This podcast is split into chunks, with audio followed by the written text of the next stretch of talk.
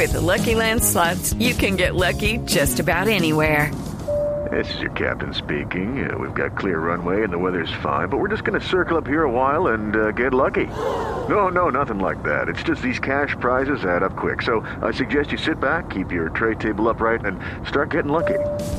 Play for free at LuckyLandSlots.com. Are you feeling lucky? No purchase necessary. Void where prohibited by law. 18 plus terms and conditions apply. See website for details.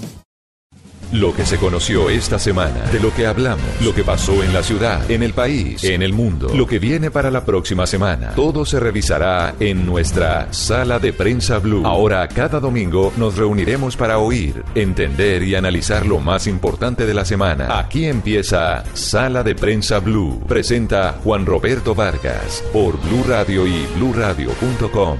La nueva alternativa.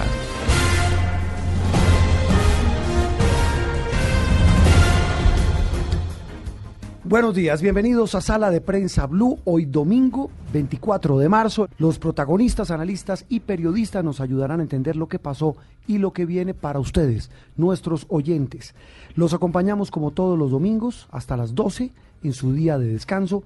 Muchas gracias por sintonizarnos a través de todas las frecuencias de Blue Radio en Colombia y a través de nuestra página www.bluradio.com. Bienvenidos.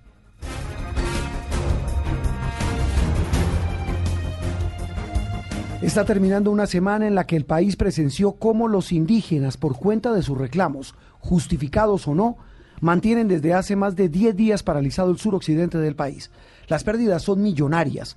Hay dos uniformados muertos, muchos de ellos heridos, también decenas de heridos. Algunos fueron eh, retenidos por la Guardia Indígena y para completar nueve indígenas murieron tras una explosión en una zona rural de Dagua, en el valle en circunstancias que aún no son muy claras y no se sabe aún si esta explosión tiene que ver con eh, la minga y con el paro de los indígenas en el sur de Colombia. En el campo internacional, otro expresidente de Brasil preso por cuenta de corrupción. Andreina, buenos días. Hola, buenos días, Juan Roberto. Eh, sí, en efecto, el caso Lavallato, el más sonado caso de corrupción del Brasil, lleva a la cárcel a un segundo expresidente en menos de un año y esta vez es Michel Temer quien eh, en ese momento no lo, no lo habían llevado a prisión porque tenía fuero presidencial, pero solo tres meses después de dejar la presidencia, ahora enfrenta la justicia.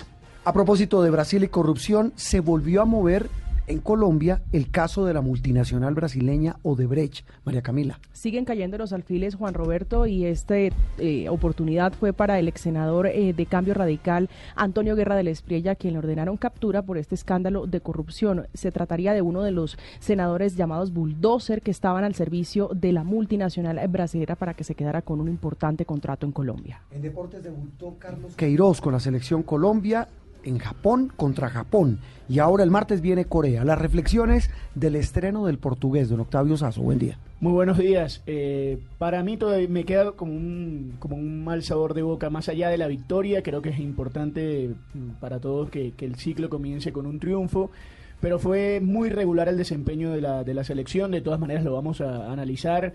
Y, a pesar de todo eso, pues lo importante para Queiroz, me imagino que para su momento es empezar con, con, ese triunfo, pero analizaremos los detalles de rendimientos individuales de algunos jugadores que eh, todavía dejan mucho que desear. También hablaremos con María Elvira Samper y su libro 1989. 30 años después, todo parece seguir igual en Colombia. Arrancamos, bienvenidos.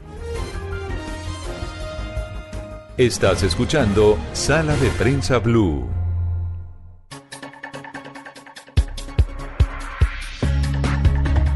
Decíamos al comienzo de este programa de sala de prensa Blue que justificados o no María Camila los reclamos de los indígenas, el país ya completa casi, casi 15 días de bloqueos, de parálisis en el suroccidente de Colombia, las pérdidas son millonarias, las personas afectadas son cientos de miles, eh, los productos que se están dañando se cuentan por toneladas y por miles de litros de leche, entre otros. No hay abastecimiento de gasolina en Nariño, hay miles de personas varadas, en terminales de buses, hasta temas eh, de atención médica se han visto afectados por cuenta de los bloqueos de la minga indígena que reclama cumplimiento del Estado y del actual gobierno a una serie de compromisos que dicen ellos no les han cumplido. Juan Roberto, para tener una idea clara de lo que significa el impacto de este paro eh, de las comunidades indígenas, mire, eh, por este corredor eh, vial, el suroccidente del país, transitan diariamente 179 vehículos y mueven en promedio 2.000 toneladas de mercancías como manufacturas, arroz, avena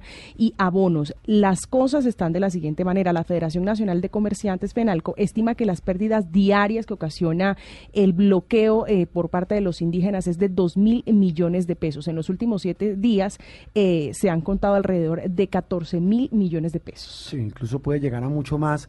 Eh, María Camila, y recuerde, repito, el tema de la gasolina. En Nariño la situación es muy complicada. Pero más allá de, de, estos balances, de este registro que hemos hecho en Noticias Caracol y en Blue Radio y en los demás medios sobre lo que ha ocurrido, queremos saber, y más allá de las negociaciones de gobierno que le tocó al gobierno ir a negociar de nuevo, hablamos de la ministra del Interior, del comisionado de paz, del viceministro del Interior, es la implicación que tiene este paro. ¿Qué hay detrás de este paro? Saludamos a esta hora de domingo en la mañana a Luis Guillermo Restrepo, un muy querido colega, director de opinión del diario El País de Cali, el más importante precisamente del suroccidente del país. Luis Guillermo, un gusto saludarlo hoy en Sala de Prensa Blue y queríamos conocer su opinión sobre lo que está pasando allí con la minga indígena en el suroccidente de Colombia. Buenos días.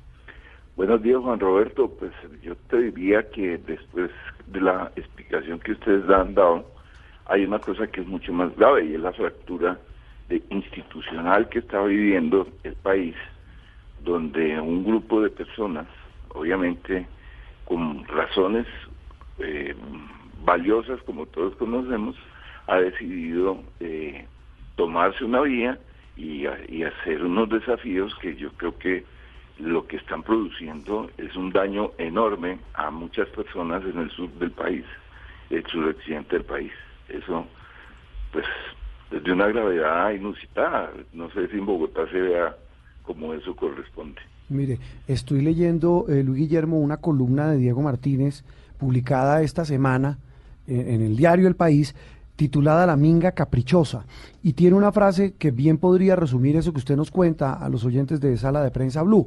Dice, la violencia tiene muchas caras y la peor de ellas, la, de ellas es la pasiva, como la ejercen los indígenas, o al menos parte de ellos, porque otra parte, parte sí pasa a la violencia activa y se enfrenta a las autoridades. ¿Esa violencia pasiva en qué consiste?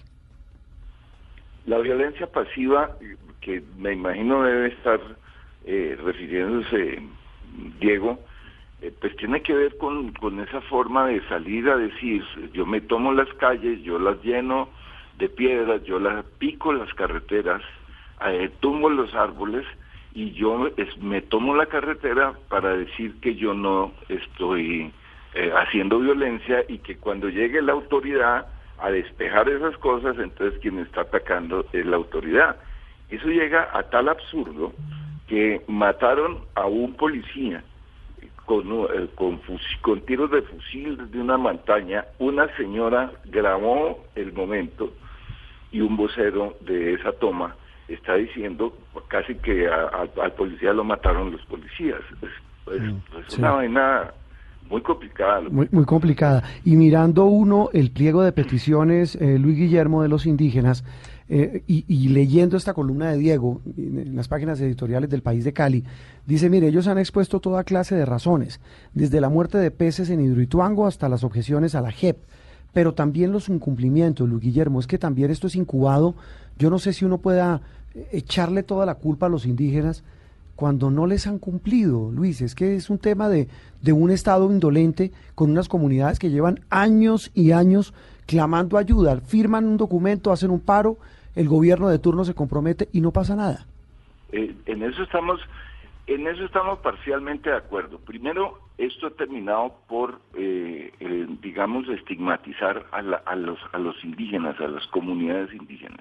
Lo que hay es una dirigencia que se llama el CRIC, que se ha tomado la vocería. Indudablemente, el Estado colombiano, el, el, este centralismo, ha hecho una cosa que es absurda. Desde 1993 viene firmando documentos cada que se toman la carretera y haciendo compromisos, los que sean, con tal de que se levanten esos movimientos. Los resultados son que hay una cantidad de firmas que no se han cumplido y muchas de ellas no se han cumplido porque no son posibles cumplirlas. Pero es, yo firmo cualquier cosa con tal de que usted levante el movimiento.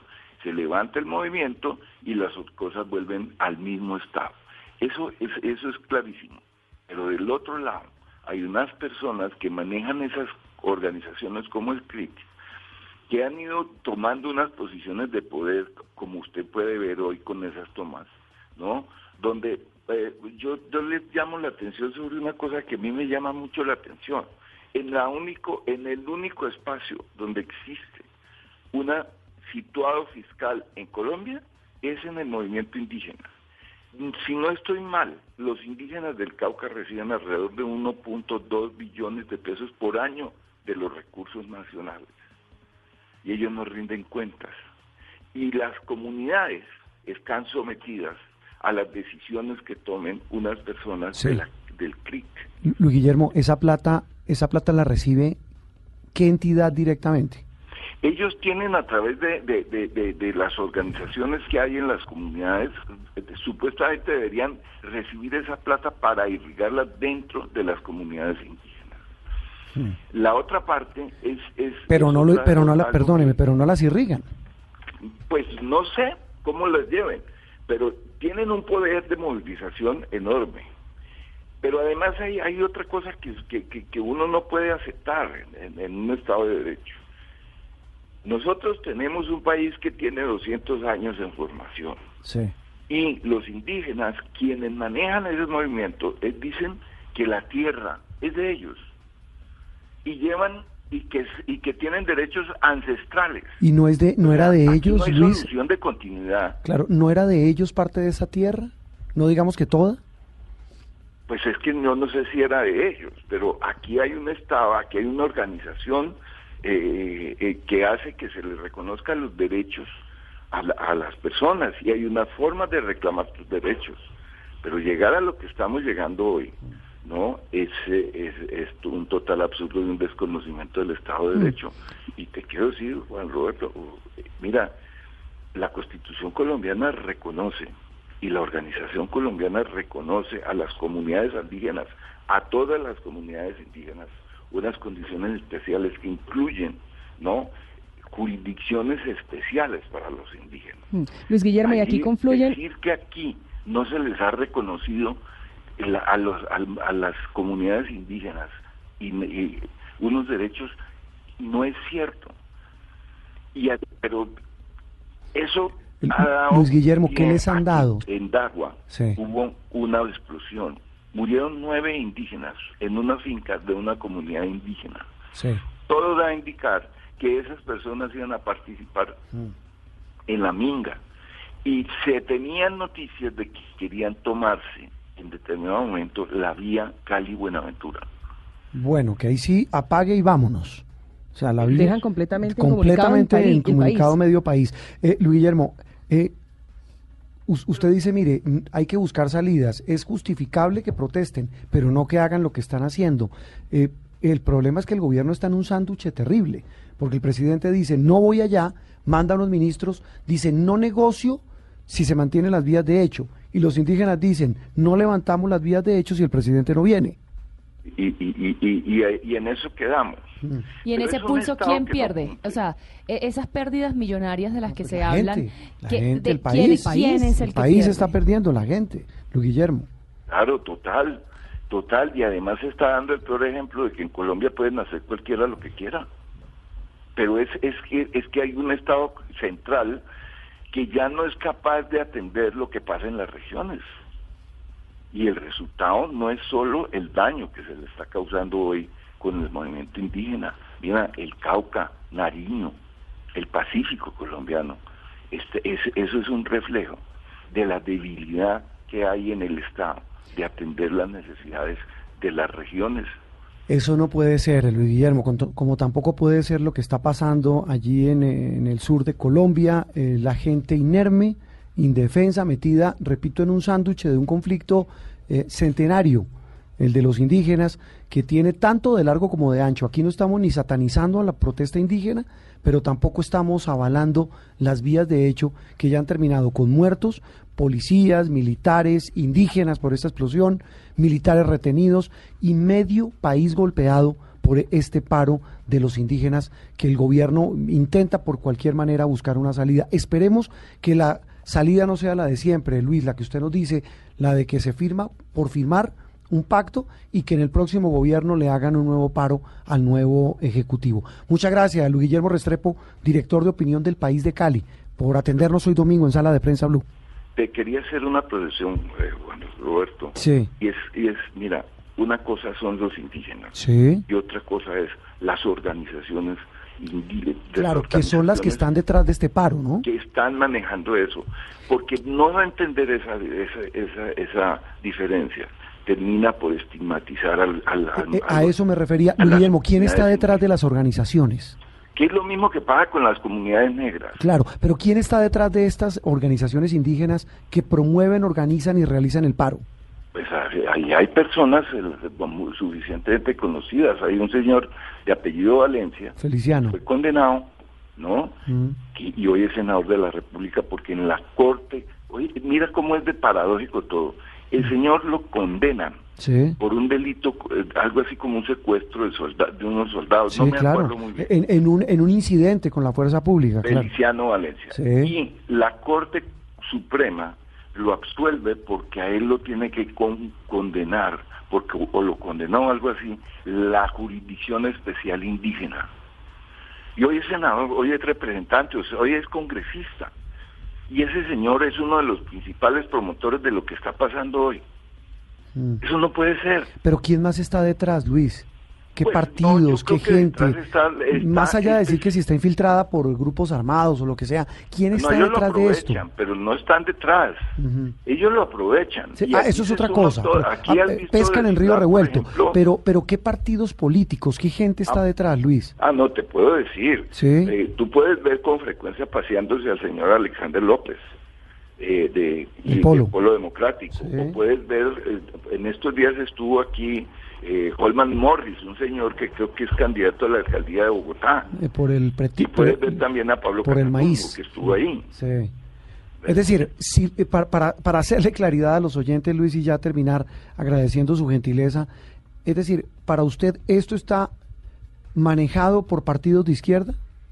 Yo creo que está manejado, el movimiento que se ha tomado la, la, la vía es un movimiento muy viejo, se llama el CRI, Sí. que sabe cómo es experto en esas movilizaciones y manipu- en esas manipulaciones. Sí. Y a ellos se están pegando unos movimientos que creen que, con, que respaldando esos desafíos al Estado de Derecho, ¿no? Entonces van a ganar, eh, van a, obviamente pretenden debilitar al Estado, se pretende eh, debilitar a un gobierno, ¿no? Para crear unas vías de hecho que lo que vestidas de protesta social. Sí, todo el mundo, no es- claro, todo el mundo sacando tajada de la necesidad de un pueblo indígena que bien puede tener eh, justificación en reclamar, pero que son utilizados, como dice Luis Guillermo, por este tipo de movimientos. Luis, un abrazo y esperemos, por supuesto, que se solucione la situación allí en el sur occidente de Colombia. Muchas gracias. Bueno, Juan Roberto. Luis Guillermo Restrepo, director de opinión del país, el tema del paro y lo que él decía finalmente sobre la explosión, María Camila. eh, hay que ver para qué se iban a usar esos explosivos, qué iban a hacer con ellos, porque fue en una reunión indígena. Sí, señor, ya el CTI estuvo eh, haciendo presencia, recogiendo obviamente los elementos materiales. Es muy significativo eh, lo que dice eh, Luis Guillermo en el sentido de que aparentemente esas personas que estaban ahí, muchas de ellas que perdieron la vida, iban a participar en un nuevo bloqueo de una vía también importante para el país en el, en- en el Pacífico colombiano.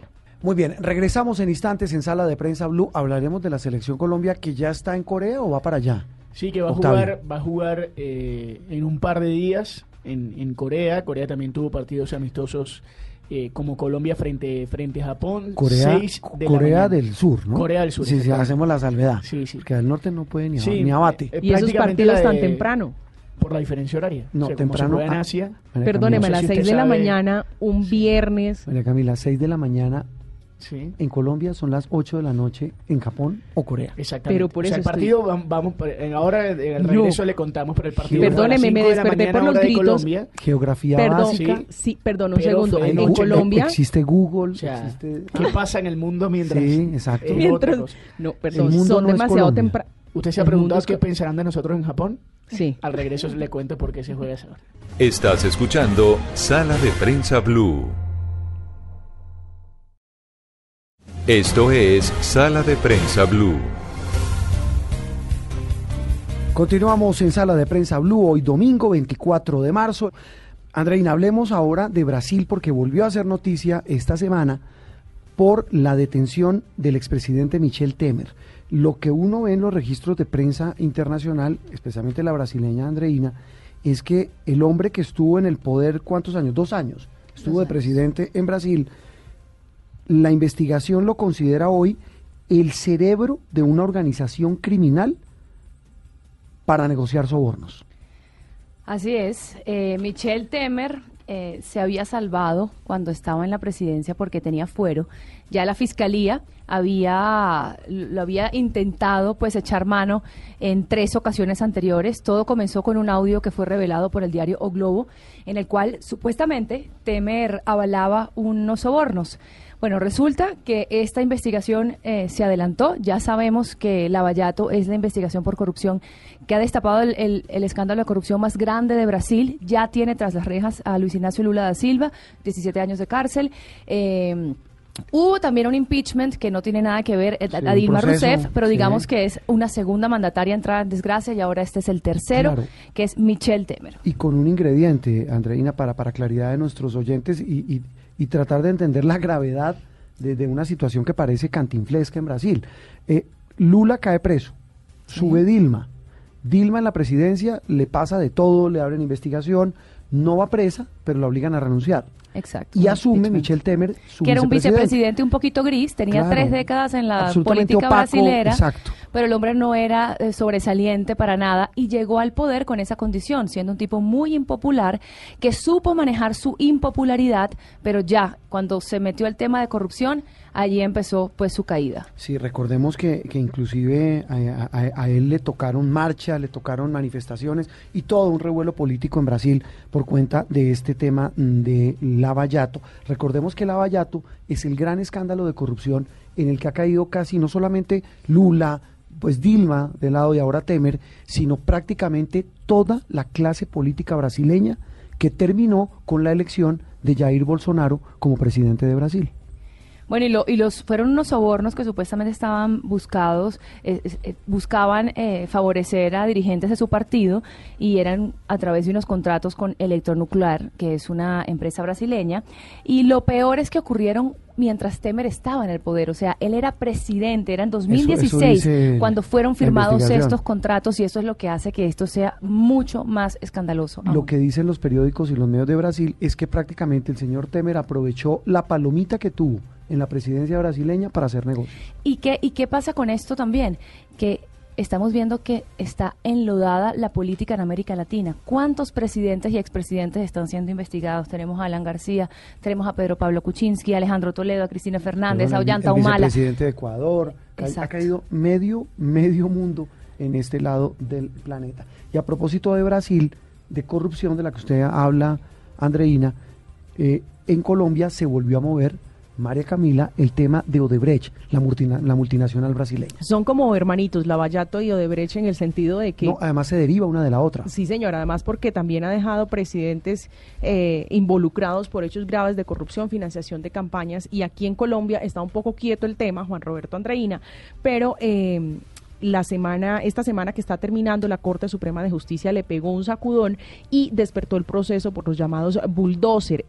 ¿Qué eran los bulldozer o qué son los bulldozer? Es un grupo de senadores que la Fiscalía denominó de esta manera, un poco eh, simulando la fuerza que tiene esta máquina de que todo lo que tiene al frente lo tumba, lo destruye, lo quita y de la que hacían parte el, senador eh, Musa Besaile, el senador eh, Bernardo El ñoño Elía, Álvaro Ashton, está también el señor Antonio Guerra de la Espriella, que fue recientemente capturado, y el señor Armando Benedetti. Hablemos de, hablemos de Antonio Guerra de la Espriella, el hombre que se entregó, que está preso desde mitad de esta semana por cuenta de este escándalo. Mire, este personaje es importante y es uno de los alfiles, dice la Corte Suprema y la Fiscalía, porque hay que tener en cuenta que esta investigación inicia en la Fiscalía y se va a la Corte Suprema por una compulsa de copias y hacía parte de ese grupo de eh, parlamentarios que desde las comisiones económicas habrían, eh, le habrían facilitado el camino a Odebrecht, le habían abierto eh, el, el camino para que se quedara con un contrato de estabilidad jurídica en el 2012. Se tenía pensado que este contrato o tenía que estar firmado en diciembre del 2012 y la coima Juan Roberto es tal vez una de las más grandes que pagó Brecht. Dos millones de dólares que se habrían repartido entre estos parlamentarios. Este senador, recordemos, eh, Antonio Guerra Las Priella, es de Sucre, había sido, como muchos tantos políticos en Colombia, del Partido Liberal. Después se cambió al Partido Cambio Radical, el del expresidente Germán Vargas Lleras. Eh, es uno de los hombres más importantes de la política en Sucre Casi toda su familia hace parte de la política en ese departamento y, en la política nacional y ahora deberá, responder por esos sobornos. ¿Se espera que haga algún tipo de acuerdo con la Fiscalía? Pues eh, eh el, hecho, de, el, hecho de entregarse es muy significativo. No, pues se entregó porque tenía ya orden de captura, tenía, quedaba otra opción. Tenemos información, pues él pidió una versión libre, la Corte lo escuchó, no fueron suficientes los argumentos por lo que emite esta orden de captura. Más allá de un acuerdo, yo creería que, que está en la misma posición del senador Bernardo Elías de entregar información mm. eh, de otros parlamentarios, como por ejemplo Álvaro Ashton, que ya está involucrado, digamos, en este tema, y, y el senador Benedetti, que digamos hasta el momento es el gran ganador en, todo esto. Más que un gran ganador es que no ha pasado invicto o ha pasado un poco de agache su investigación.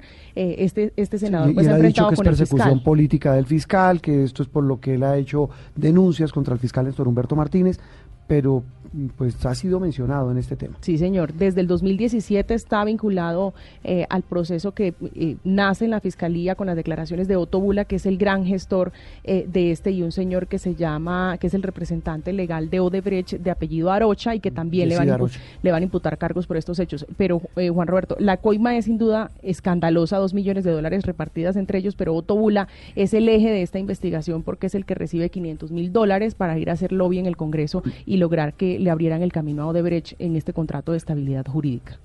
¿Qué papel está jugando el fiscal ad hoc? Del que no se sabe nada, después de que se hizo toda la bulla del caso porque él iba a asumir eh, en reemplazo del fiscal Martínez y de su vicefiscal los casos más álgidos de Odebrecht. ¿Qué pasó con él? El señor Espinosa. El señor el Leonardo Espinosa tiene oficina, eh, digamos, paralela a la del fiscal general, o sea, trabaja en, en, oficinas de la misma fiscalía con un equipo muy reducido y desde que llegó, es decir, hace aproximadamente eh, dos meses, se ha dedicado a revisar los principios de oportunidad, esto es, los acuerdos de beneficio por colaboración que los tenían. ha tumbado, ¿no? Sí, señor, que tenían algunos de estos personajes y que debían declarar, entre otras, con contra los eh, eh, alfiles, los empresarios brasileños de Odebrecht, los ejecutivos, que ese es otro proceso que también ha sufrido todo tipo de tropiezos en la justicia ordinaria, Juan Roberto. Muy bien, cambiamos de tema, hablamos, dejamos de hablar de corrupción para hablar de la selección Colombia. Ahora sí, Octavio, hablemos un poco del debut del equipo. Dice usted que no le gustó mucho.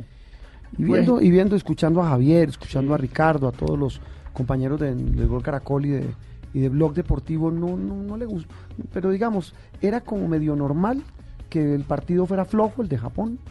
Sí. Eh, Digo, de la selección Colombia contra Japón. Ah, hay una, digamos, hay una serie de, elementos que se tienen que tener en cuenta a la hora de analizar este partido. Por supuesto, el viaje, el traslado, lo que significa para, para un seleccionado juntarse muy pocos días en un lugar como, como Japón.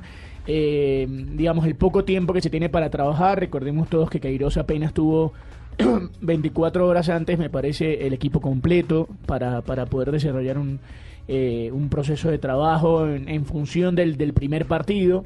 Eh, si bien es cierto, a mí me parece que Colombia sufrió en demasía frente a un rival que exige muy poco, un rival que está en un proceso de recambio también, que tiene, digamos, algunas falencias. Pero sabe que los vi, los vi ¿cómo se puede decir? La talla de los japoneses ya no es la de antes. Sí, es que, es que están en ese, en ese proceso de cambio, están tratando de conseguir un, digamos, un nuevo sistema. Japón era hasta hace poco el equipo más poderoso de Asia y, y hoy no pudo, digamos, mantener esa hegemonía en el continente. Es el actual subcampeón de, de, ese, de esa región. Es cierto que es el equipo número 27 del mundo, que eso, eh, estar entre los 30 mejores del planeta hoy es, una, es un, una, un halago para pocos pero el, el tema, Juan, me parece que más allá de eso, de, de- del rival, eh, Colombia sufrió en demasía por eh, errores propios, por, eh, digamos... ¿Por, por qué no, eh, por qué no, por qué no hablamos rápidamente línea por línea? El arquero, Vargas, bien, Sí. ¿no? El arquero, el arquero bien, yo creo que Vargas desde hace mucho tiempo Sacó una gol impresionante. Sí, y, y desde, hace, desde hace mucho tiempo le está mostrando que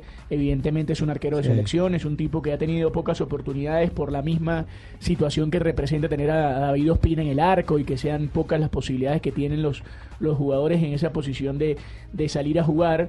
Eh, me parece que él, digamos, la, el, el tema de, de Vargas es un, es un punto clave, él Sí. respondió, no, no hay mayor bien. diferencia. La defensa.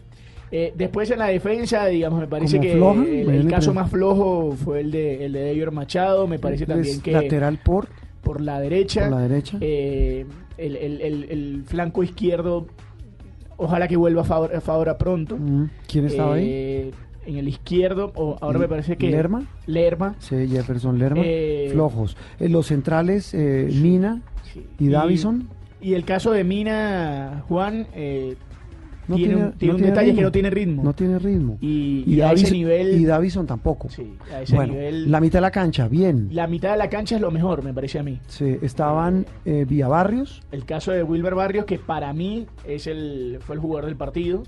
Eh, Wilmer Barrios es, es un jugador que, que quizás le hacía falta, eh, digamos, no, no continuidad, porque él en, en Boca Juniors jugó, él en Boca Juniors tenía, Sí. eh, digamos, la, la continuidad necesaria, pero sí le, le hacía falta sentirse importante, sentirse parte de, de un- de un proyecto respaldado. Él en Boca sufrió mucho y, y ahora en el, en el Zenit es un equipo, es un jugador diferente.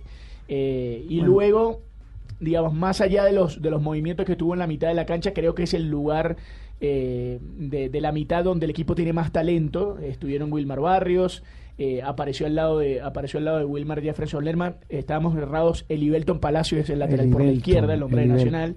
Eh, James y Los- Sebastián Los dos Villa. laterales de Nacional. Exacto. Por un lado, eh, decíamos Machado, por el otro lado Libelton, eh, Davinson y Jerry, en la mitad de la cancha Wilmar con Lerma, el hombre del Bournemouth de, de Inglaterra. ¿Qué tal le fue James. Lerma, Lerma es a mí un jugador que me gusta porque, pero perdió, un porque ba- tiene, perdió un balón tiene que mucha cae y termina dinámica. gol. Exactamente, Mm. exactamente. Bueno, James, a quien- James, a quien todos eh, queremos, sí. todos lo admiramos, es el ídolo, pero sabe que lo yo hablo como lo vi quedado. Sí. Y hubo un tiro incluso que se le vio cansado, Sí. Muy cansado. Y, y- y se, se nota, o sea, eh, más allá que uno crea que esto es llegar y juntarse, no, es así. no, no. Te cambia rápidamente el tema porque no es lo mismo lo que- pedía José Peckerman a, a encontrarse con un técnico nuevo en, en 24 horas. que les es dé indicaciones, que les diga péguenle al arco. Bueno, arriba, Falcao sí es el de siempre. Sí, arriba Muriel y Falcao.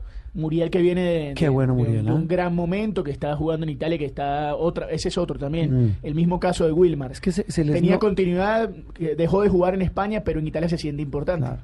Se- les nota el cambio. Sí, se les nota que, que- que empiezan a, a mejorar y el caso de Falcao. Ahora, eh, el, el análisis, Juan, me, me permite también darle puntos positivos a, a Queiroz, porque Queiroz supo reaccionar, Sí. hacer los cambios En sin muy poquito tiempo.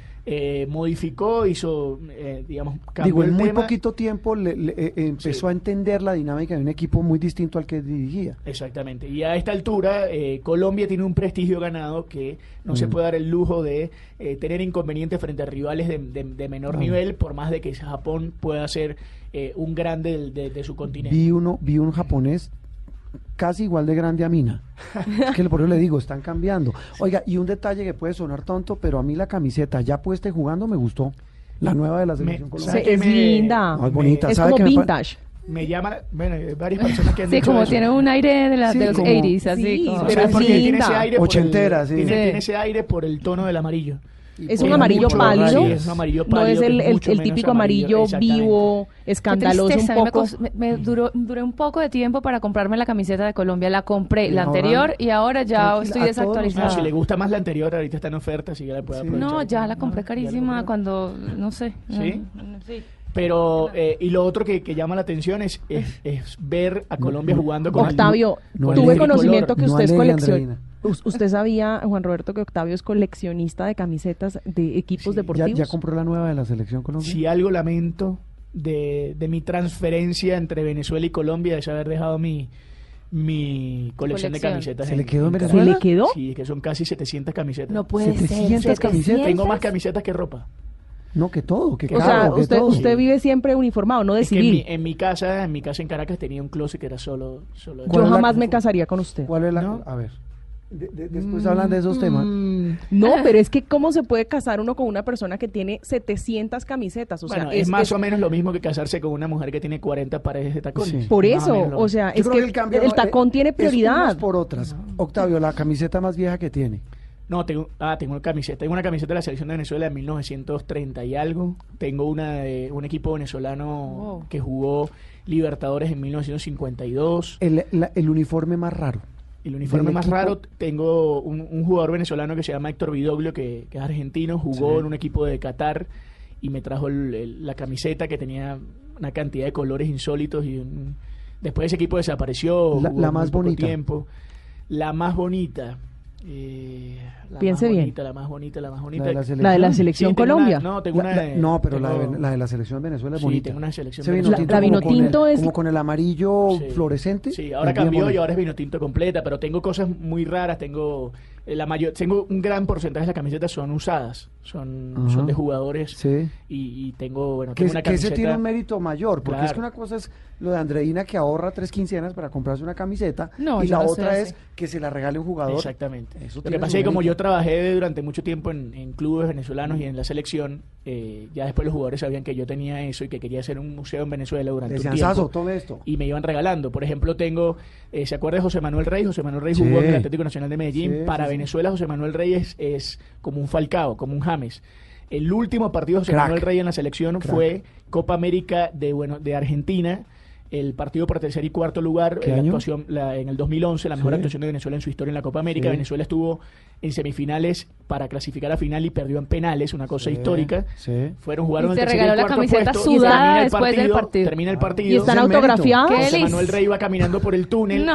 de, de- de salida y yo estaba en el túnel y yo tengo una relación con José Manuel de, de cuando éramos pequeños. Me ve y me dice, Hermano, es para tu tome. colección y es la última camiseta que usó. O sea, sabía que usted coleccionaba. Sí, de, de- ah, de muchas. Venga, pero Tengo ¿cuántas de esas están Madrid- firmadas, Tengo una autografiadas? camiseta del Real Madrid firmada por Beckham, Roberto Carlos y Ah, no, Zidane. Eso es, eso es otra Tengo liga. una camiseta de Bueno, Francia firmada por Zidane. Después de, de escuchar a Sasso chicaneando, una pausa y regresamos en sala de prensa.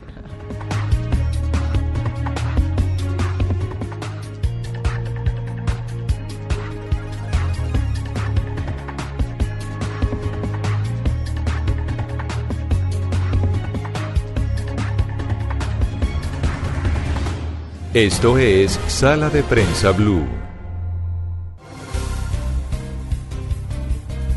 Continuamos en sala de prensa Blue y hablamos ahora de economía. Tal vez el hecho de la semana tiene que ver con la incertidumbre generada en torno al Plan Nacional de Desarrollo, pero ese, esa incertidumbre, esas dudas que hay sobre la aprobación de esa carta de navegación de la inversión que pueda hacer el Estado colombiano en los próximos años, pues tiene que ver también con la economía. ¿A usted cómo le va con su economía, Octavio?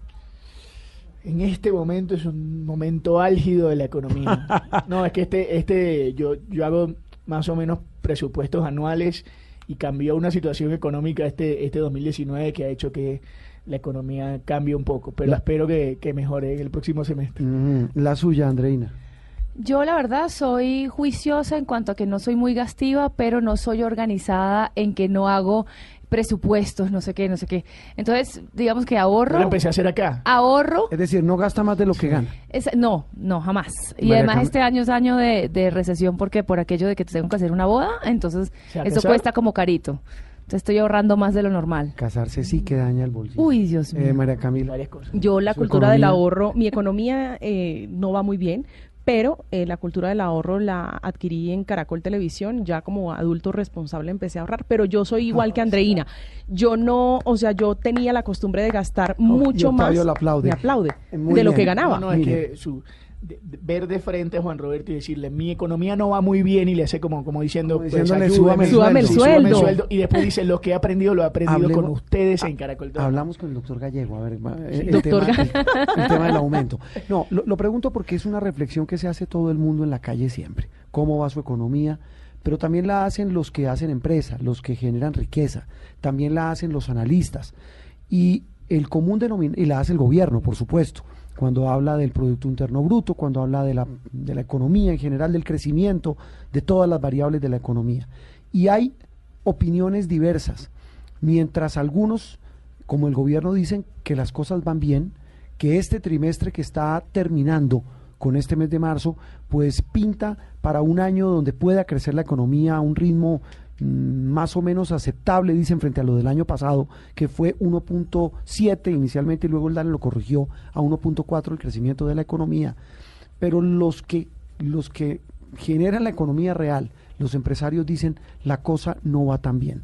Por eso hemos llamado hoy a un eh, muy querido amigo y uno de los periodistas económicos más importantes del país, Héctor Hernández, director de Primera Página, un muy respetado portal dedicado al tema de información económica y financiera. Héctor, es un gusto saludarlo hoy domingo en Sala de Prensa Blue y pues le pregunto a usted cómo está su economía.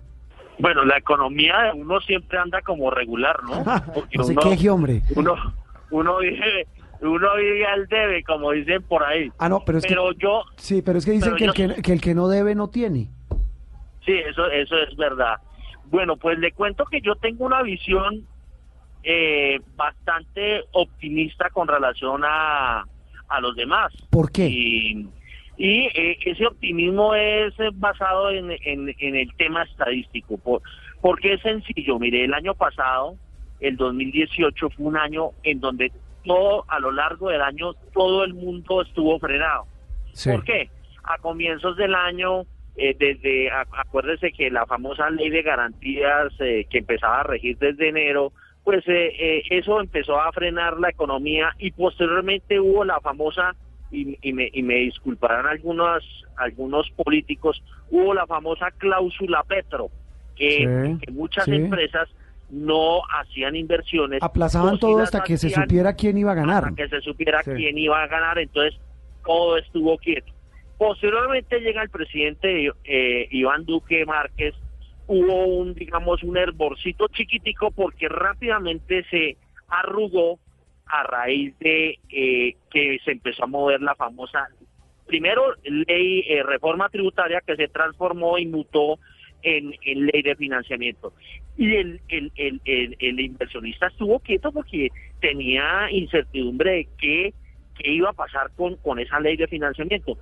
Entonces, como observamos, todo el año estuvo el empresariado, digamos que quieto en primera, esperando a que todo se desatara. Pues bueno, ya después de conocida la ley de financiamiento, ya sabía que atenerse, sabiendo que ya había un presidente más pro mercado que, que no pro mercado, eh, eh, las cosas para este año van a ser diferentes. Y entonces, si en una economía, o más bien, si una economía que estuvo frenada a lo largo del año creció al 2,8%, pues, pues eh, yo creo que este año donde la economía no tiene ataduras y por el contrario viene el último año de los gobiernos locales dicen que, por ejemplo, la Alcaldía Mayor de Bogotá pues va a poder eh, hacer inversiones eh, cercanas a un punto del PIB de la del PIB de, nacional. Claro, del PIB nacional. Tiene, tiene inversiones, se supone, de casi 40 billones de pesos de aquí en adelante, Héctor. Sí, sí. eso puede mover. Entonces, eh, por ejemplo, para solo este año un punto de PIB, acuérdense, un punto de PIB ahora es cerca de 10 billones de pesos. Entonces, esto, esto, esto está marchando y yo creo que esto arrancó disparado yo hice una nota contando una anécdota en una en una sucursal de un banco que era el 2 de enero y la gente, eh, eh, los del banco decían que estaban sorprendidos con personas queriendo hacer exportaciones. Usted sabe que las exportaciones ahora uno uno los giros y todas esas cosas se hacen a través de los bancos y ya ese día 2 de eh, enero abierta la oficina de un banco estaban haciendo diversas operaciones solicitando créditos, había mucho movimiento y la, y la gerente de esa sucursal me decía, eso yo nunca lo había visto. Pues obviamente que eso es una visión em, extremadamente parcial, pero hay hechos que son notables para resaltar. Por ejemplo, el crecimiento de la demanda de energía. El crecimiento de la demanda de energía viene moviéndose entre 2,5% y 3,5%, es decir, que esta cosa está, perdóneme, entre 3,5% y por encima del 4%. Entonces, esto significa que, la, que la cosa está moviéndose fuertemente porque ese es un indicador líder que presagia cómo le va a terminar yendo a, al PIB. En la construcción entre en, mitad de año 2016 y mitad de año de 2018 estuvo creciendo negativamente. Los dos últimos trimestres del año pasado la construcción de edificaciones empezó a mostrar un crecimiento. La, la, la demanda de crédito, el crédito está creciendo hoy en día al 6,5% cuando estuvo moviéndose. Eh, eso significa que más o menos en términos reales estaba más o menos creciendo, está creciendo más o menos en 3,5%. En, en, en tiempos pasados estaba creciendo entre el 2,8 y el 3% en términos reales. El crédito comercial, que es el que mueven las compañías, venía creciendo apenas al 1,4, es decir, que en términos reales crecía negativamente y hoy en día está creciendo al 3,5%. Es decir, hay indicación, hay indicadores que permiten eh, eh, presagiar que la cosa va a ser a otro precio. Un último dato así como para tener presente. Desde 2012 no salía un buen dato, que esto es basado en la encuesta conjunta de la ANDI, en donde se le pregunta si usted está, eh, si usted quiere, tiene proyectos para invertir. Ese número este año está por encima del de 2012, que fue el mejor número, o sea, hace hace la bobadita de siete años. Es decir, que ya hay una, eh, una convicción de que hay que invertir y de que las cosas van a marchar mejor. Y sin hablar de que el promedio del precio del petróleo está por encima de los 65, hoy está alrededor de los 67 dólares el barril, de que la Fed anunció que no va a subir tasas de interés, es decir, va a haber estabilidad. La, la, economía, ¿cuánto podría crecer este año? Los expertos dicen que 13.3%, pero ¿cuál sería, eh, digamos, la cifra ideal para que los colombianos despierten ese optimismo y realmente se reactive la economía en el país que el año pasado? Porque el año pasado fue un año difícil. Sí, el año pasado se creció al 2.8 estancado, estancado con, el, con lo que yo les dije. Este año yo creo que va a estar alrededor del 3.6, 3.7, que son las cuentas que está haciendo eh, el gobierno nacional y el Banco de la República. Y ojo, ojo a lo al crecimiento que van a generar eh, las, eh, las, las administraciones locales. Y el Fondo Monetario Internacional está en 3,5% y esa es una institución muy creíble y muy respetable. Sí, pues Héctor, es eso, ese panorama esa, esa pintura que usted nos hace del, eh, de la situación de la economía, pues repito, tiene, algunos lo ven el vaso medio lleno, otros medio vacío.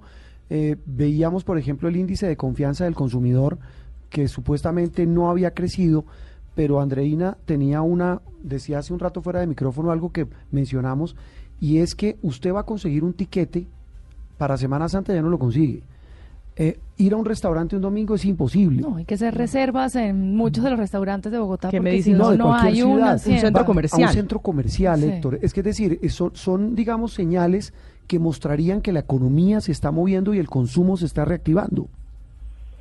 No, yo creo que son señales muy sólidas. Eh, eh, ya, ya se sabe que van a llegar 350 mil extranjeros en Semana Santa a Colombia. Eh, eh, la cifra del año pasado está por debajo de los 300 mil. Eh, eh, usted y yo, a usted y yo nos toca meternos en el en el en el ejecutivo en, en, lugar de, de, de, principio de huevo y en lugar de sopa de pero pero eso es por tacañería no por... no no no no no porque es que de verdad que los restaurantes ah, digamos que de, de cierto nivel a los cuales nosotros podemos ir cada por ahí cada 20 días no tenemos cabida porque están llenos. No, hay cómo entrar, eso es cierto. Pues, pues Héctor, queríamos llamarlo porque, repito, usted es una autoridad en la materia y, y, con algo con lo que usted arrancó, que es lo más gráfico para los oyentes, y es que usted dice, yo hablo con cifras. O sea, esto no es carreta, eh, evidentemente hay gente que tiene dificultades. Hay unos temas de pobreza en Colombia y de desigualdad. Y la migración, que, hay un tema que, es la migración de los venezolanos que ha desmejorado eh, índices como el de desempleo, porque ya la fuerza venezolana, aunque yo tengo ahí también una diferencia, el tema es al revés. Yo creo que eso está moviendo la fuerza laboral del país. Lo obliga, claro, a mover la fuerza laboral. A, ser más competitiva. Pues Héctor, un abrazo, muchas gracias por atendernos, lo volveremos a llamar, porque es que el tema de la economía se mueve con cifras, eso es con cifras, esto no es con especulaciones ni con eh, manejos políticos. Muchas gracias, Héctor. Bueno, un abrazo para todos y yo lo único que quería terminar diciendo es que un venezolano llega a Colombia en peloto y entonces le toca conseguir vestimenta, comida, eh, eh, estadía y eso hace mover el consumo. Un abrazo para todos. Muy amable. Héctor Hernández, director de Primera Página, es la forma como se ve una situación o con el vaso medio lleno o con el vaso medio vacío. Cuando estemos deprimidos tenemos que llamar a Héctor. No, es que, pero, pero mire una cosa. Tiene una visión optimista. No, pero no solo eso. Él, él cuando, cuando, él es tal vez de los periodistas económicos más importantes del país, trabajó con nosotros en, Noticias Caracol y él siempre dice, yo hablo con cifras. La economía usted no la puede hablar con cháchara, esto hay que hablarlo con números. ¿Sabe cuál, eh, Juan, cuál también es un, un, punto que muestra el movimiento económico de una ciudad o, de un país? Vamos a hablar de una ciudad porque se, se mueve mayoritariamente en Bogotá. Por ejemplo, es el, el tema eh, conciertos musicales. Eh, ayer estuvo acá en, Bogotá Lenny Kravitz. Eh, durante muchísimos años Caracas fue el bastión en, en, esta parte de, América, sobre todo en la, América del sur y del norte, eh, donde llegaban los grandes artistas. En el momento en el que eso desapareció, mm. la gente se empezó a dar cuenta que algo estaba ese fue un indicador. Y hoy Bogotá es el, el, el, eje de, de, la entrada de los grandes conciertos. Medellín, Cali, Cartagena, Barranquilla, Bucaramanga, Villavicencio, ciudades como Ibagué, Neiva, Montería, todas ciudades que están mostrando un buen crecimiento. Una pausa y regresamos en instantes en Sala de Prensa Blue.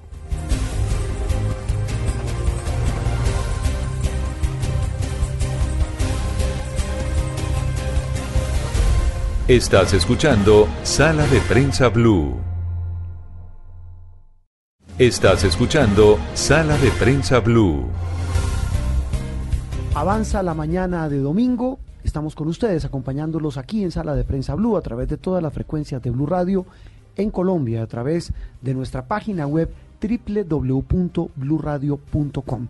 Nos acompañan en las frecuencias en Bogotá, Medellín, Cali, Barranquilla, Neiva, Boyacá, Villavicencio, Bucaramanga, Armenia, Buga, el norte del Valle, Cartagena, Manizales, Cúcuta, Montería. Estamos con ustedes en su día de descanso. Usted está o en la ciclovía o caminando en el parque o en su casa y estamos con ustedes analizando lo que pasó y lo que viene. Uno de los temas de los últimos días, Andreina, tiene que ver con una macabra tendencia, yo creo que uno puede calificarla así, que ha tomado mucha fuerza en Colombia y en el mundo, pero en Colombia ya empieza a tener rostros de víctimas y sobre todo porque cada vez esas víctimas deciden tener la valentía de contar, ser víctimas de un fenómeno que se llama la sextorsión. ¿Qué es la sextorsión? Bueno, digamos que en este mundo en el que estamos viendo tanta violencia contra las mujeres, ahora la violencia no solo se está aplicando en el mundo físico, sino también en el mundo virtual.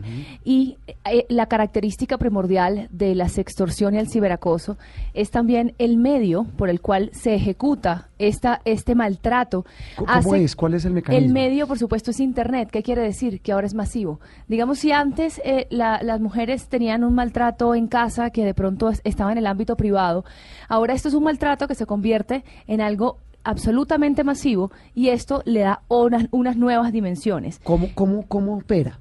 Mira, el, la sextorsión inicialmente es cuando, o muchas veces ocurre, exparejas de estas personas, de mujeres, puede ocurrir también en el caso contrario, también se le puede hacer sextorsión a un hombre, pero ocurre sobre todo con las parejas, pero también puede pasar o con hackers que acceden a la información que tiene uno en el teléfono o de pronto si uno pierde el equipo y tiene algunas fotografías o videos de, la esfera íntima, eh, hay personas que se dedican a extorsionar a, a estas víctimas y, decirles, si, usted no, me, da dinero, yo esto lo voy a publicar. Yo esto lo voy a publicar. Y es aún más doloroso cuando se trata además de las parejas de las personas que hacen eh, de esa esfera íntima algo público y por supuesto dañan la reputación, dañan eh, la, inclusive las relaciones familiares de una persona al exponer cosas que pertenecen solamente al ámbito privado. Es decir, Andreina, eh, para traducirlo un poco más coloquial, eh, yo tengo una relación con una mujer, termino con ella, ella me ha mandado fotos privadas Sí. y lo que hago es, en venganza, despecho, yo qué voy a saber, las comparto o las publico. Esa es una. Esa hay, es una un- hay una terrible que es hacen un- una es persona que también esta semana hubo una Sí, noticia al respecto. Graban eh, sesiones, o sea, tienen relaciones sexuales con alguien, están grabando a escondidas y después las extorsionan con eso. ¿Qué fue lo que pasó en Ibagué, no, María Camila? Sí, señor, en Ibagué, tristemente, 17 jovencitas por lo menos habrían sido víctimas de esta modalidad, eh, donde un eh, sujeto de 32 años eh, de edad, identificado como Félix García Chabur, eh, habría hecho videos de alta calidad a dos cámaras, es decir, con toda la producción del mundo, a jovencitas que eran engañadas, que eran contactadas por él en gimnasios, en lugares públicos, eh, y con las cuales aparentemente sostenía una relación sentimental, pero era el engaño, era la fachada. Las grabó, ya hay por lo menos cinco Escondido, denuncias o sea, a escondidas. exacto. Este muchacho es hijo de un reconocido constructor en Ibagué, dirigente gremial y expresidente de la Junta Directiva de la Corporación Festival eh, Folclórico de Ibagué. Hay cinco denuncias ya en la fiscalía y los testimonios y las fotografías y los videos son obviamente escandalosos con un componente adicional y es que este muchacho aparentemente eh, hacía esas grabaciones eh, eh, sexuales y las comercializaba, las vendía Qué a páginas pornográficas en Estados Unidos. Y hay otra, otra, eh, otro tipo de este, de esta macabra actuación y es cuando a través de internet algunos hombres mayores eh, empiezan a contactar a, a niñas. a niñas colegialas y les empiezan a pedir de pronto alguna foto, alguna cosa, eh, con engaños. Muchas veces se Mm, hacen sí. pasar inclusive por otras niñas. A través de redes Ay, sociales, quiero ver cómo, cómo está sí, creciendo tu gusto, porque el mío está creciendo también, a ver cómo es, ese tipo de cosas. eh, es, em- engañan enviando fotos que no son, como que si soy una niña de tu edad, entonces tú me mandas tus fotos y después resulta que extorsionan a las niñas, le dicen, le voy a mostrar esto a tus papás y eh, inclusive llega al punto, a- hubo un caso muy famoso de que esta niña la citaron, le dijeron, si no te encuentras conmigo en este lugar para yo entregarte las fotos y así zanjamos esto, eh, voy a publicarlas. La niña fue y la niña fue violada. Entonces, esa es otro, otra de las maneras en que estas personas están operando. la cobardía y la ruindad en su máxima expresión. Eh, uno de esos casos, decíamos al comienzo de, este, de, de- de esta conversación sobre este tema con ustedes, nuestros oyentes en Sala de Prensa Blue, es el de la sextorsión. Y decíamos que hay mujeres que tienen la valentía de poner la cara y decir, mire, a mí me pasó eso, me está pasando eso, y están utilizando fotografías mías para extorsionarme fotografías y videos íntimos. Uno de esos casos eh, lo registramos en Noticias Caracol esta semana y su protagonista es Ana Tavera. Ana, eh, muy buenos días. Un gusto tenerla en sala de prensa Blue hoy domingo. Muy amable por atendernos. Muy buenos días a todos los equipos de trabajo. De verdad, gracias a ustedes por darme la oportunidad de, de, de seguir denunciando este caso que, que me ocurrió y pues que le hemos estado dando como trascendencia porque es algo que no solo me pasa a mí, sino nos pasa a muchos, pero el tema del denunciarlo, Sí. eh, a las personas les da miedo, les da temor que de pronto o su carrera o su familia o, o, o- o todo se vea como, como inmerso en estos temas y por eso no lo denuncian. Claro. Eh, Pero yo Ana, pienso re- que- recor- recordémosles a los oyentes eh, cuál fue su caso, cómo, cómo ocurrió, cómo fue víctima usted de esas redes de sextorsión. les recuerdo, eh, por pérdida de mi teléfono celular, encontraron unas fotos íntimas que yo tenía ahí y me han venido haciendo llamadas eh, muy muy tarde de la noche, como dos, tres de la mañana. Ya se imaginarán ese tipo de llamadas, pues, y con esas fotos. Este, me han me han pedido dinero a cambio para no publicar esas fotos. En otros casos también me han pedido a cambio intimidad sexual, lo cual es aferrante. Y, me tienen por las redes, pero mejor dicho, me están haciendo la vida internal. Me escriben memes, me mandan mensajes donde tengo que, que darles a cambio el dinero, si no les van a publicar las fotos y que tengo los últimos días, que mejor dicho, que les van a poner, que tienen unos videos míos eh, que hicieron de montaje en otro, pues en otras, en unas plataformas internacionales. Entonces, la verdad que ha sido un tema demasiado complejo y complicado para mí. Y usted fue Igual. a las autoridades y ¿qué le dijeron? Sí, las autoridades ya, ya se hicieron cargo de eso y Jaula directamente es el que está en las investigación, en la investigación. Están llevado, están llevando el proceso porque la idea es encontrar a estas personas y poderles dar pues pues un merecido eh, o sea que paguen por lo que están haciendo porque esto no es una broma ni es chistoso ni es chévere entonces, nada, pues Sí, ahí eh, están Ana, de- sí, eh, la pregunta la hago con el mayor respeto, pero lo- es para, para claridad de los oyentes. Las fotografías o videos que usted grabó estaban en su teléfono que había grabado usted, ¿cierto? Sí, sí, sí, sí. Ok. Mi teléfono que había grabado yo y lo perdí y estas personas pues cogieron eso, se dieron cuenta ahora me están pidiendo a cambio de dinero y pues otros temas que les comenté. Y el teléfono cuando está bloqueado no, hay- no hay una manera supuestamente luego de hacer como borrar todo desde la distancia cuando uno le roban el teléfono. O sea, ¿por qué no, no tuvo acceso a esa, a esa herramienta, digamos, de eliminar el contenido que está en el celular una vez perdido? Dicen que una vez apagado el teléfono ya no tienes acceso a tu teléfono.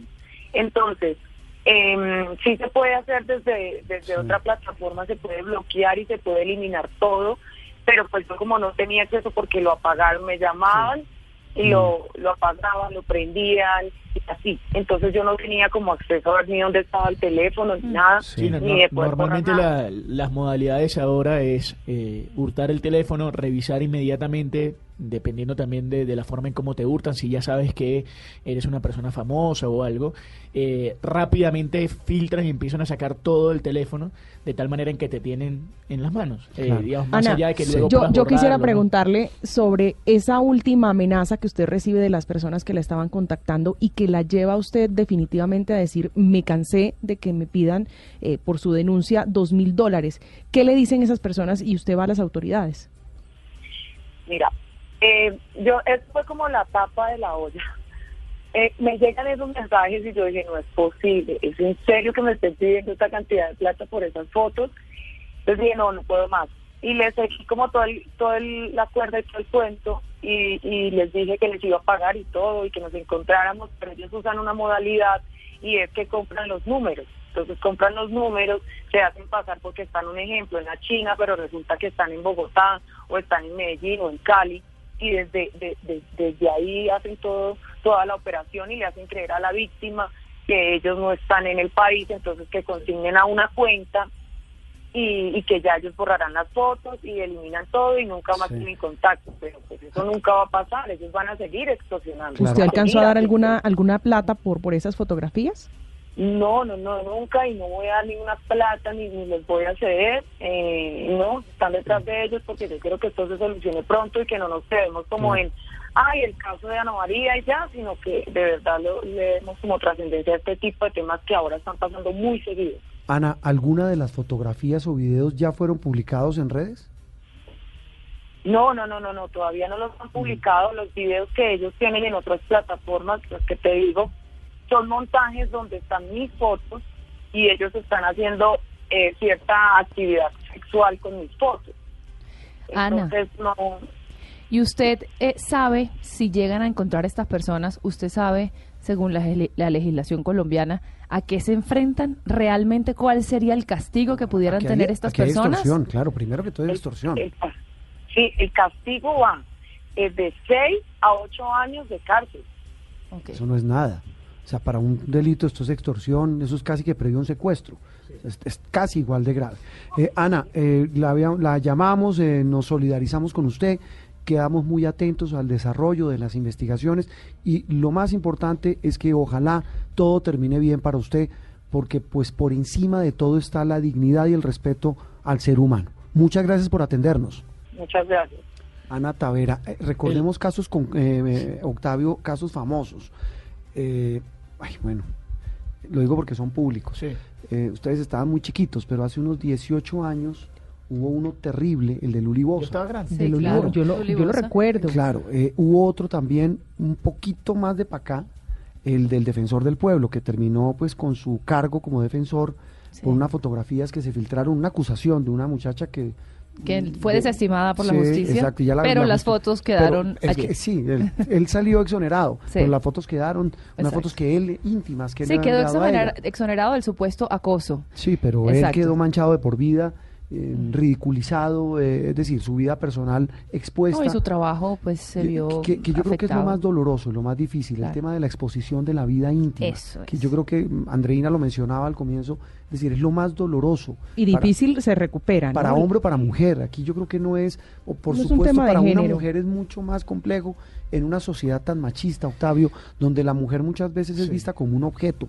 Entonces, es decir, eh, es doble victimización de una mujer que además de que, de que lo hace, digamos, yo, yo no, yo no entro aquí a, a cuestionar a una persona que envía unas fotos o videos íntimos a alguien a quien le abre o su corazón o su pasión o lo que usted quiera, por las razones que quiera. La intimidad es... pero muy canalla el que por vengarse o por plata Claro. publica esas fotografías o esos videos y termina exponiendo a esa persona que termina convertida en objeto de burlas, de explotación sexual, de todo tipo de vejámenes por cuenta de un canalla, Es un drama.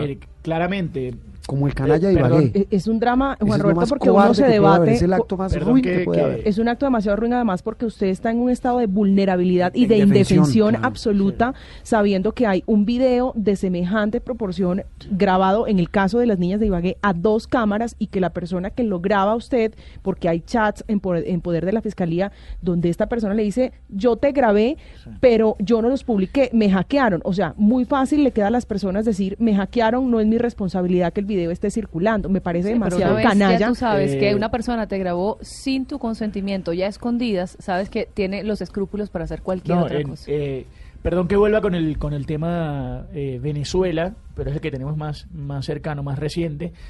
no sé si Andreina se, se acuerda, pero en Venezuela hubo un caso muy famoso hace ya, creo que 10 años, un- quizás un poco más, de una Más. actriz venezolana que se llama Roxana Díaz, eh, en, en la que se filtró un video íntimo con su pareja de aquel momento, que hoy es, Es es un parte actor. del proceso revolucionario. eh, y ese video, bueno, le, le cambió la vida a esa, a esa pobre mujer. Un video que se, que se, pero sí. se filtró de una manera increíble. Y Lo vendían en los semáforos, eh, quemado, quemado el video. eh, todavía existía el VHS en esa época. Y recientemente hubo otra actriz venezolana a la que se le filtró un video teniendo relaciones íntimas con dos actores. Eh, y, bueno, realmente fue, fue también durísimo. Y recientemente en Venezuela lo que se está haciendo, hay una, hay una modalidad, Juanro, que no tiene que ver necesariamente con lo sexual, sino que hackean una cuenta de Instagram o de Twitter de alguien famoso y la utilizan para empezar a ofrecer o vender dólares. Y la persona Ah, sí. recibe el mensaje por parte de, de este, de este famoso diciendo, tengo una urgencia, necesito vender dólares, esta es mi cuenta eh, de los Estados Unidos, por favor dame tu número para, para gestionar el, el- el cambio. la ruindad ahora aplicada en las redes sociales. O sea, usan la tecnología como, como un acto de bellaquería y de cobardía. como es- canallada, de cobardía. canallada. Eh, y además es un tema muy complicado. Andreina mencionó uno que es peor, que es el de los o las menores. Ese es el más difícil y el más doloroso. Juan Roberto, en el caso de Ibagué hay una menor de edad también, ¿no? que por ese lado es que podría ser el gran, la pena que podría recibir ese muchacho. Pues es una Pues, pena. muchacho no, miserable ese con todo respeto. Muchacho no, 32 años eh, de edad tiene esta persona, pero lo triste, Juan Roberto, es que la justicia no tiene herramientas o por lo menos dientes. Si, si lo hizo con una menor de edad, sí. Sí, pero, pero la justicia tiene que ser para, para todos, porque es el mismo hecho para 17 muchachitas que están hoy inmersas en un escándalo No- sexual. No va a pasar nada. Pero mire, Eh, María Camila, el muchacho apenas se conoció el escándalo, se fue del país. El delito se llama, pues porque tiene el poder económico, es hijo de uno de los, de uno de los plata. constructores más poderosos de la, de la zona. El delito se llama injuria por vía de hecho. No. Es el artículo 222. Qué pena da. Eh, este es excarcelable Sí, claro. y es un delito que parte de 16 a, a, 40 a 54 meses de prisión y una multa que eso pues no representa nada. Esto es Sala de Prensa Blue.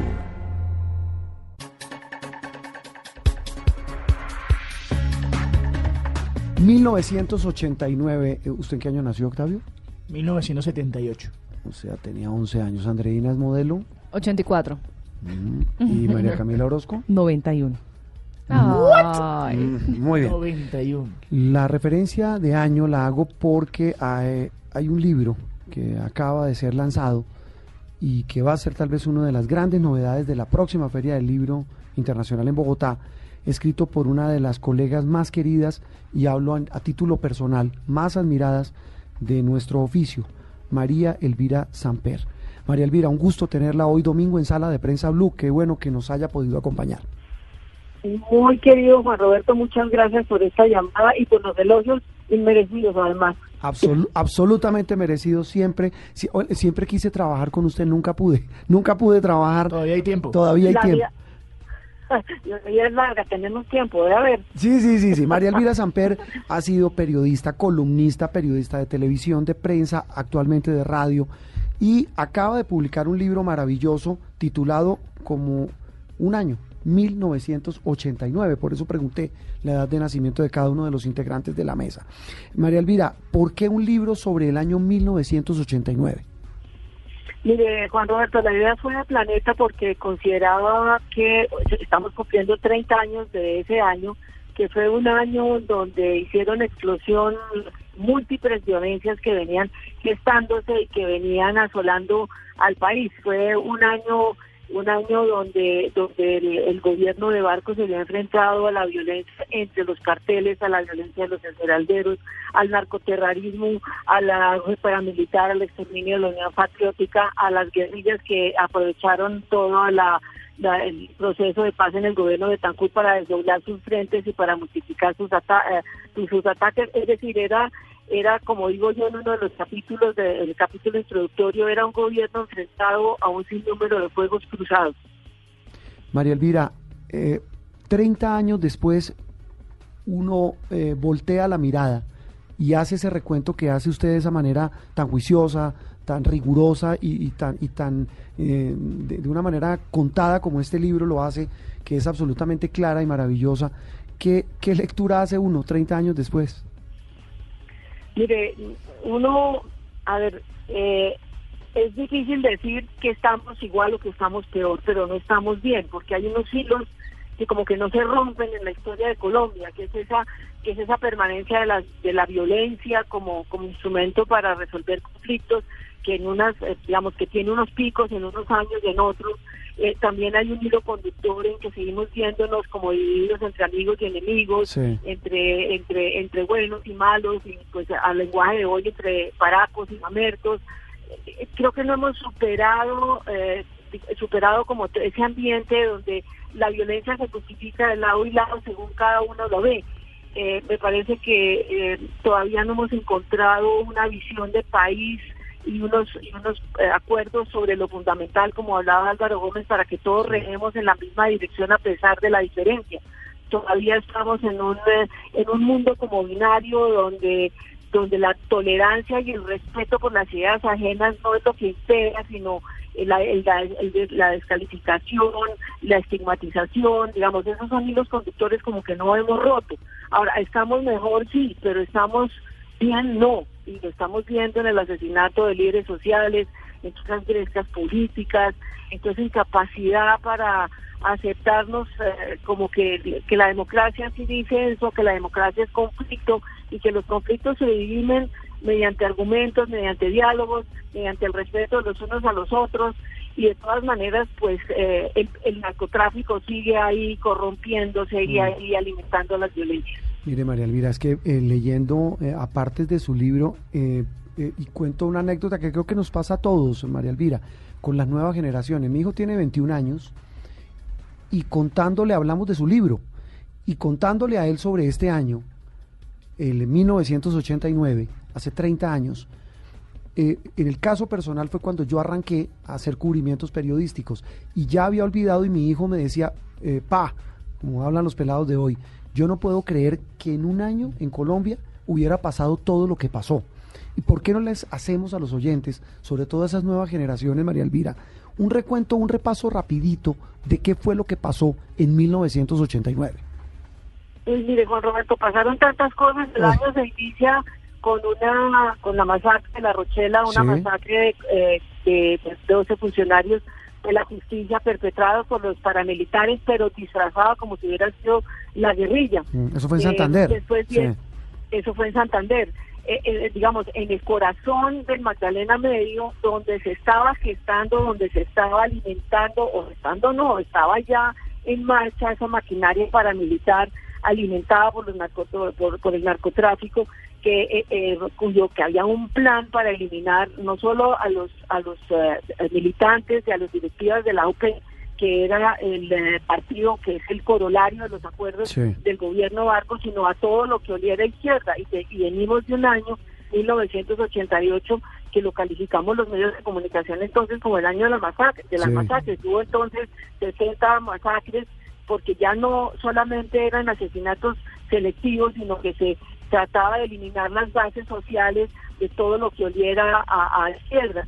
Eh, es el año de la bomba del espectador, es el año de la bomba contra, contra vanguardia liberal, es el año de los dos atentados, el atentado del edificio de las DAS, el atentado eh, contra Massa en la sesenta y pico, donde sobrevive el milagro, es el asesinato de jueces, de, un el mm. atentado del padre de una jueza que se atrevió a mm, investigar los casos de Pablo Escobar, es el caso, es el asesinato del abogado de Luzcano, que además era periodista del espectador, es el caso de la de Avianca, es el asesinato de Galán, es el hundimiento además por cuenta del narcotráfico de la reforma política que buscaba ampliar espacios de participación. Es un año, es el año de del asesinato de Gilberto Molina, que era un esmeraldero. Claro, en una finca, en una fiesta de mariachis. En una finca, y organizado por el mexicano que asesinaron 19 personas porque además el mexicano que se había iniciado con los esmeralderos rompió con ellos y empezaron a, es, el, es el año que se revela el dossier paramilitar y que se muestra todo el rompecabezas de cómo la importación de los mercenarios extranjeros lo que hizo fue especializar la violencia y iniciar a todos esos grupos paramilitares del Magdalena Medio en, técnicas de sicariato, de terrorismo. Es el año en que la violencia empieza a golpear fuertemente a las ciudades. Es una época, yo no sé si usted se acuerda, en que vivíamos asustados, en que las mamás no dejaban salir a los hijos, en que había... Eh, eh, el, que le decían a uno, la bomba estalló en la, mañana o en la tarde, la de ayer. Y uno decía en la mañana, entonces salga en la mañana porque la de hoy sale, estalla en la tarde. Correcto. María Elvira, nosotros, nosotras las nuevas generaciones de periodistas leíamos o leemos esta, esta radiografía que usted hace un poco de su, de su libro de este año donde ocurrieron hechos trágicos, fatales en el país y no nos imaginamos cómo era precisamente usted, usted dice, eh, sabíamos que hoy habíamos vivido pero mañana no y dice que Colombia, 30 años después, no ha superado esa forma tan irracional de resolver los conflictos a través de, de las balas, a través de la violencia. Sí, yo insisto, digamos, eh, eh, digamos, eh, ha habido cambios, ha habido cambios sustanciales. Entre otros, hay una, la Constitución entonces, digamos, una de las cosas que uno queda aterrado entonces es que no hay un aparato de justicia sólido, no hay unos servicios de inteligencia especializados, el gobierno está absolutamente obligado, tanto que en un momento dado se habló de un Estado colapsado y un Estado fallido, no había justicia, la, las unidades militares en las regiones en total connivencia con los paramilitares, eh, eh, hoy tenemos una constitución garantista, hoy la gente siente que tiene derechos, hoy hay una, un aparato de justicia con todas sus imperfecciones, pero que funciona, unos aparatos eh, eh, de inteligencia más especializados. Ya hemos mejorado los, las cifras de homicidios, han disminuido, no hay esa avalancha de secuestros, tenemos las guerrillas desmovilizadas que desmovilizó el F-19, el EPL, el Quintín Lame, firmamos el acuerdo con la SAR, pero aún así usted tiene razón y es lo que yo insisto, hay un hilo conductor, hay un hilo que no logramos romper, que es la violencia como instrumento que, que, se, que, que mucho se privilegia para resolver los conflictos. Esa es una de las cosas que, que realmente preocupa y llama la atención. Y lo que yo, digamos, lo que yo advierto en, en algún momento es que le preocupa a uno que, por ejemplo, el asesinato de los líderes sociales, hoy hay un poco más de, de, de conciencia pero aún así casi que se nos vuelve paisaje. Esa es como la, la preocupación que a uno le queda después de haber vivido esas, esas épocas y, pensar que de golpe hay unas lecciones que no hemos aprendido o que no queremos aprender. Mm, como también la lucha contra el narcotráfico, como el tema de la corrupción en las regiones, como el tema de la debilidad del Estado. Es decir, son muchas reflexiones 30 años después. Eh, María Elvira, ha sido un placer tenerla con nosotros hoy domingo en Sala de Prensa Blue. Eh, el libro ya está eh, a la venta, ¿no? Sí, está a la venta y, espero que lo compren, que lo lean, sobre todo que es lo más importante. Eso es lo más importante, que las nuevas generaciones, María Elvira, eh, tomen conciencia de lo que ha pasado en estos últimos 30 años. María Elvira, un gusto saludarla, feliz domingo. Muchas gracias, Juan Roberto. Un abrazo para todos. María Elvira Samper, su libro 1989, 30 años después, todo sigue igual. Una pausa y regresamos en Sala de Prensa Blue. Estás escuchando Sala de Prensa Blue. Esto es Sala de Prensa Blue.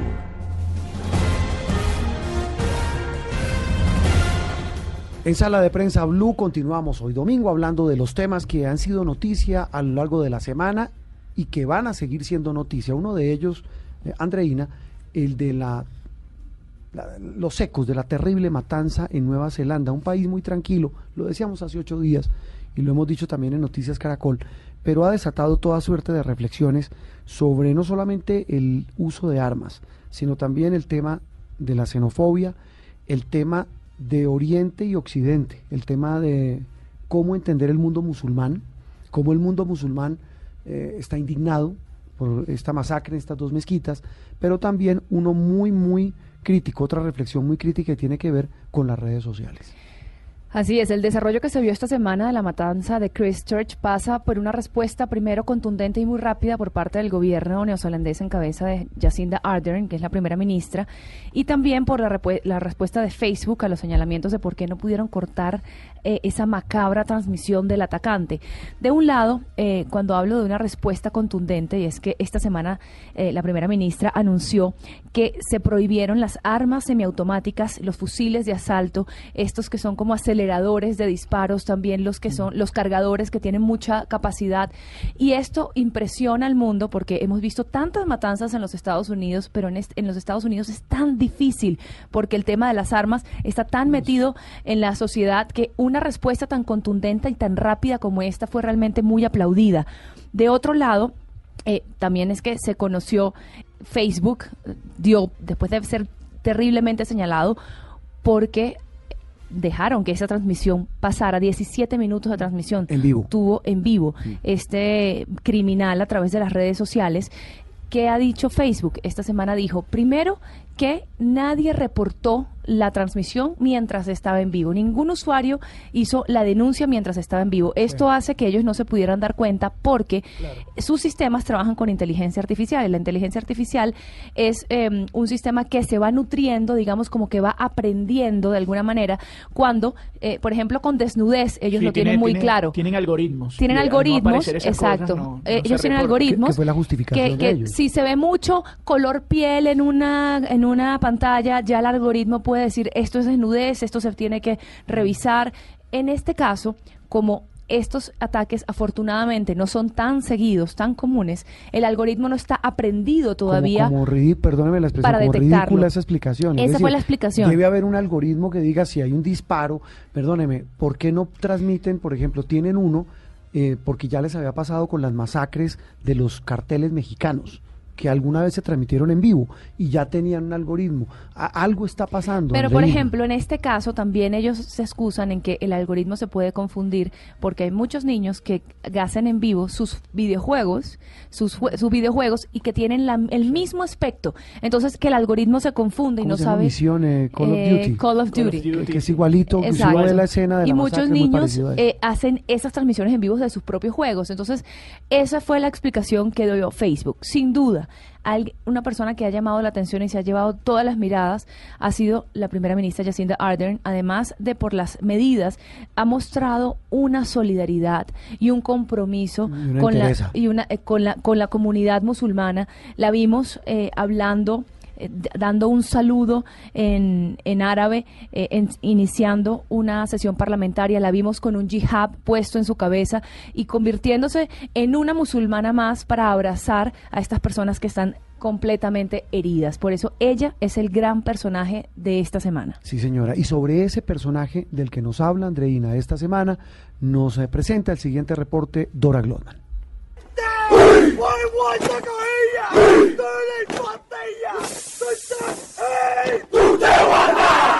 Se llama Haka y es un grito de batalla. Es un baile ceremonial de la cultura maorí, una etnia de Nueva Zelanda.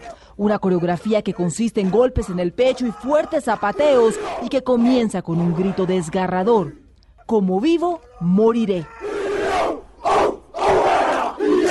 Esta semana se escuchó decenas de veces el jaca en ese país, y es que 200 años después de su primer registro, cobró un nuevo significado. Hacerse escuchar por encima de las balas y el terror que logró sembrar un extremista que masacró a 50 musulmanes en Christchurch, en dos mezquitas, el viernes 15 de marzo. Este es el hombre valiente que trajo el sol y lo hizo brillar de nuevo. Eso dice el Jaca. Esta vez la valiente es una mujer quien iluminó el día más oscuro en la historia de Nueva Zelanda, una nación con 5 millones de habitantes donde solo un 1% son musulmanes. Assalamu alaikum. Que Dios te proteja. Con ese saludo en árabe y sagrado para el Islam, la primera ministra Jacinda Arden inauguró la primera sesión del Parlamento tras la masacre y dejó claro el tono con que sería manejada esta tragedia y de paso el hombre que la provocó. Es un terrorista, es un criminal, es un extremista y también será cuando yo hable de él, una persona sin nombre. Y a los demás les imploro, digan los nombres de las personas que se llevó, no de la persona que se los llevó. Con esa frase logró que la atención del mundo dejara de centrarse en el asesino para preguntarse más bien quién es la mandataria de Nueva Zelanda.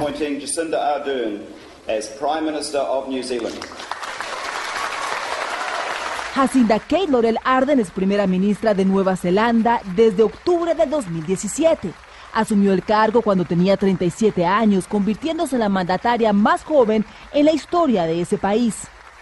Es hija de un policía y una empleada de cafetería de un colegio, pero fue una tía quien a los 17 años la invitó a unirse al Partido Laborista de Izquierda.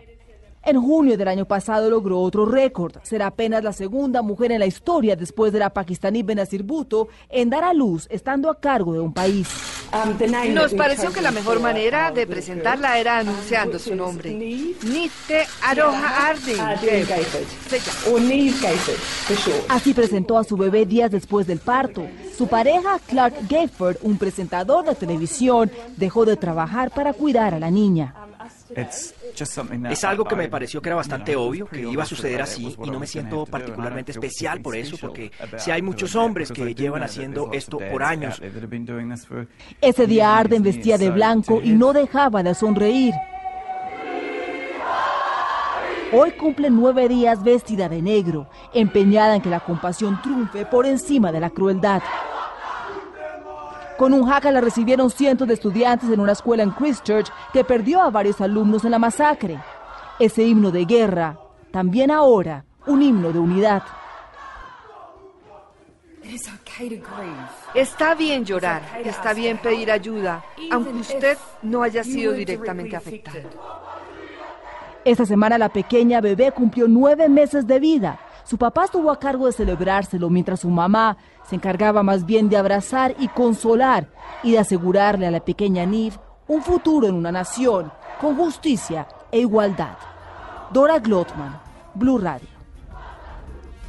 Muy bien, ese el retrato, la semblanza de la primera ministra de Nueva Zelanda. Acaba de tener bebé, ¿no? Andreina, una mujer eh, Sí. que le ha tocado Y sortear. se lo llevaba a las sesiones. Claro, o sea, y, y- y le toca sortear semejante crisis en un país, usted lo decía hace ocho días, lo repitió hoy, que no está acostumbrado a eso, a ese tipo de actos tan Este terribles. fue y su tan primer dolorosos. ataque terrorista eh, realmente en Nueva Mm. Zelanda.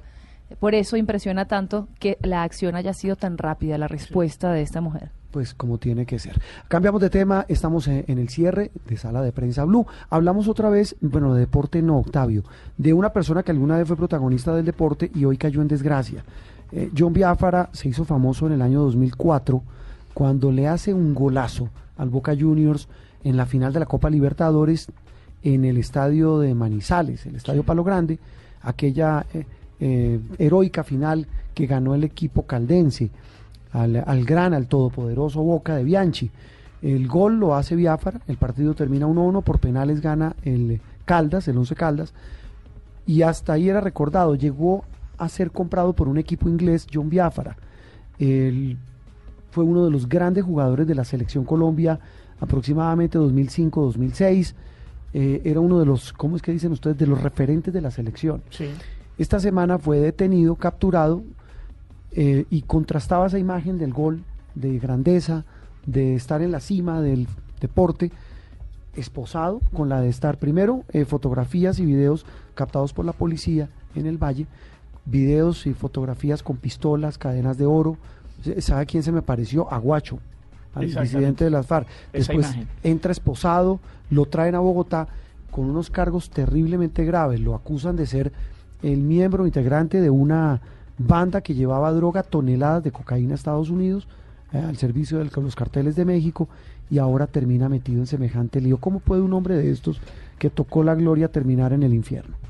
lamentablemente para, para él y para el entorno del fútbol, como, como bien decía Juanro, Biafra llegó a jugar en Inglaterra con el Portsmouth y el Southampton, llegó a jugar en España con la Real Sociedad, eh, jugó en equipos importantes del fútbol colombiano, es, eh, digamos, la bandera de aquel triunfo histórico del Once Caldas, jugó la Copa América de Perú en 2004, la de Venezuela en 2007, es decir, un jugador representativo que se une a una lista de exjugadores colombianos que han estado vinculados de alguna u otra manera mm. a escándalos de este tipo. El caso de Diego León Osorio, eh, más recientemente, el hombre de el DIN de Atlético Nacional, que fue jugador de Santa Fe, que fue condenado el, el, pasado febrero a cinco años de cárcel.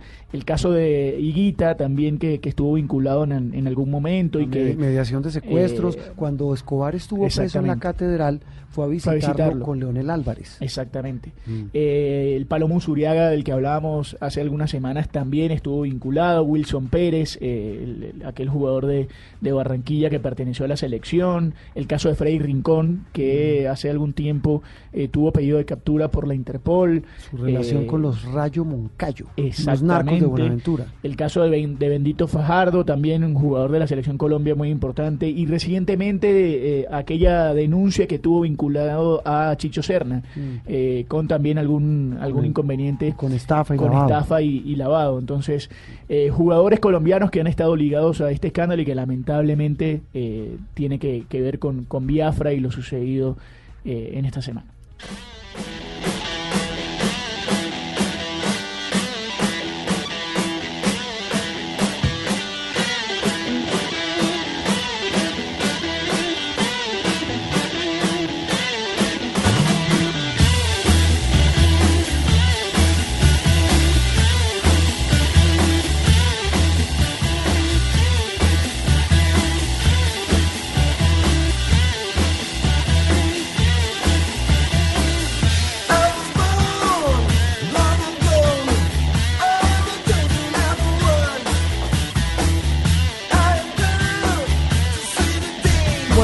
Las, opiniones están divididas en la mesa. A mí me parece buenísimo.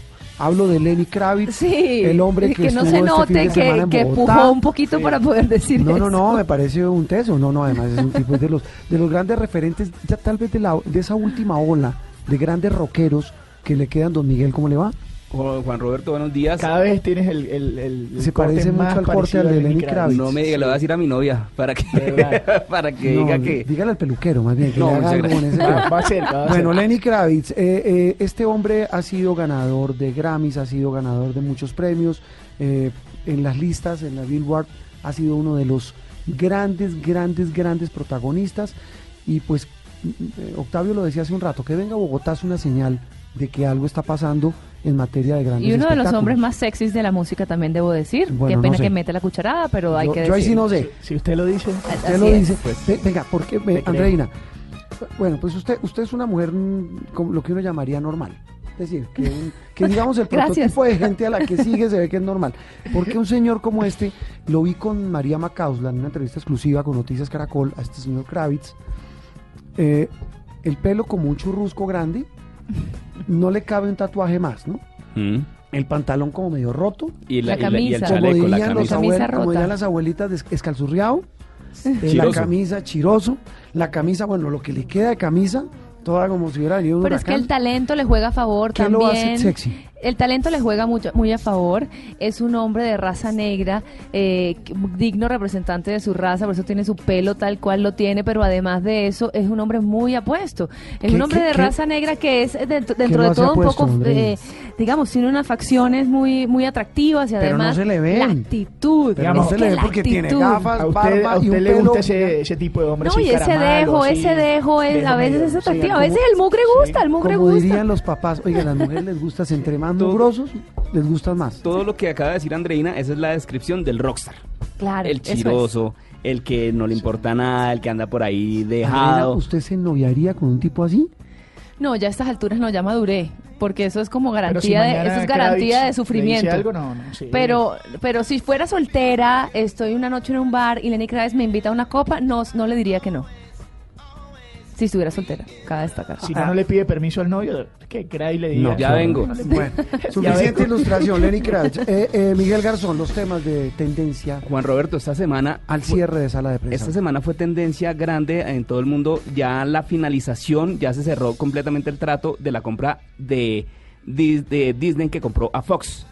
¿Se acuerda que hablamos mucho tiempo de todo esto? ¿Que ¿Qué va a implicar en el mercado? Exacto, ya se cerró el negocio, 71 mil millones de dólares fue la compra nada más y nada menos. Y ya este fin, esta semana, el 20 de marzo, se cerró esta compra. La gente está expectante porque entonces todos los fans del cine, de los de, la fantasía que tiene que ver con Disney y con Fox, esperan que haya reuniones entre las películas que ya se había hecho Fox de los X-Men y de otros personajes de los Cuatro Fantásticos con el universo que ya hemos visto.